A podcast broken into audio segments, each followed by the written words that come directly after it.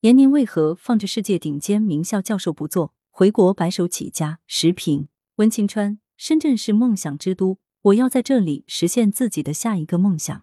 十一月一日，著名科学家严宁在二零二二深圳全球创新人才论坛上，以“归去来兮”为主题进行演讲，透露已向普林斯顿大学递交了辞职申请，将回国参与创建深圳医学科学院。闫宁是全球顶尖生物学家。二零零七年受聘于清华大学任教授和博士生导师，二零一七年受聘于普林斯顿大学，成为首位雪莉·蒂尔曼终身讲席教授。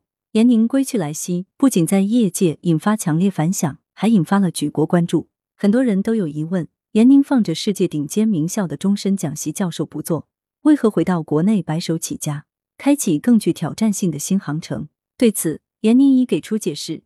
我想，经过了过去几十年的积累。可以去打造一方平台，去支持更多优秀的学者，应对人类面对的各种健康威胁，做出真正原创性的突破，回馈社会。而就在此时，深圳向我伸出了橄榄枝，简直是一拍即合。我又一次强烈感受到了那种向着梦想努力的兴奋和愉悦。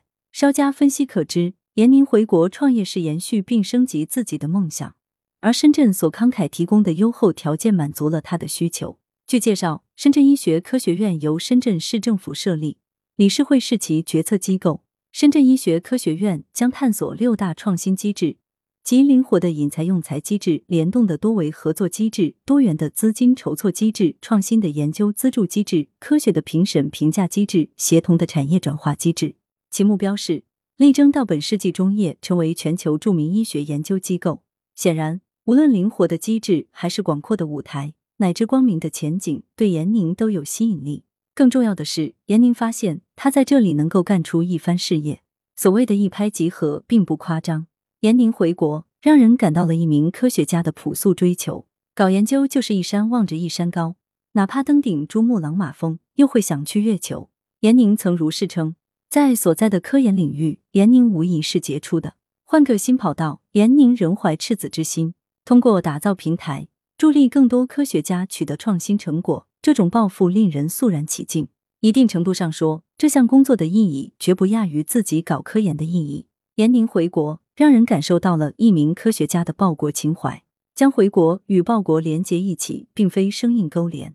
尽管严宁并未突出他回国创业与报国有关，但他谈到了回馈社会。回到国内回馈社会，不正是以身许国，在中国的热土上积极作为？贡献自己的力量，比如探索一个科学合理的机制，在保障科研人员专注于科研的同时，有效实现科研成果转化；再比如助力深圳在世界生物医药的版图上占有重要的一席之地，不正展现了报国情怀？毋庸赘言，很多在国外学有所成的科学家回国后都取得了耀眼成就，比如著名地球物理学家黄大年，振兴中华乃我辈之责。是黄大年的誓言，也是他的选择。做一朵小小的浪花奔腾，呼啸加入献身者的滚滚洪流中，推动历史向前发展。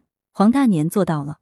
事实上，从钱学森到钱三强，从李四光到邓稼先，正是无数科学家义无反顾回国献身科研事业，我国的科技事业才能取得历史性成就，中国人的脊梁才能挺得更直。今天。严宁所处的时代跟钱学森等老一辈科学家所处的时代有所不同，但不变的是，国家非常重视科技，非常尊重科学家。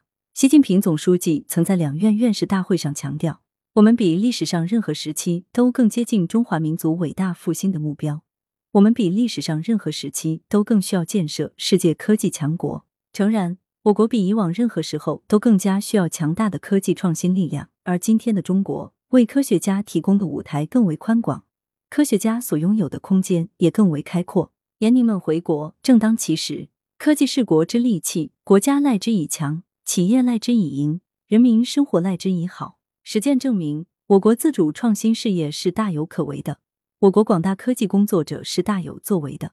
心有大我，志成报国，为建设世界科技强国发挥作用，并能实现人生精彩，这是最有成就感的事。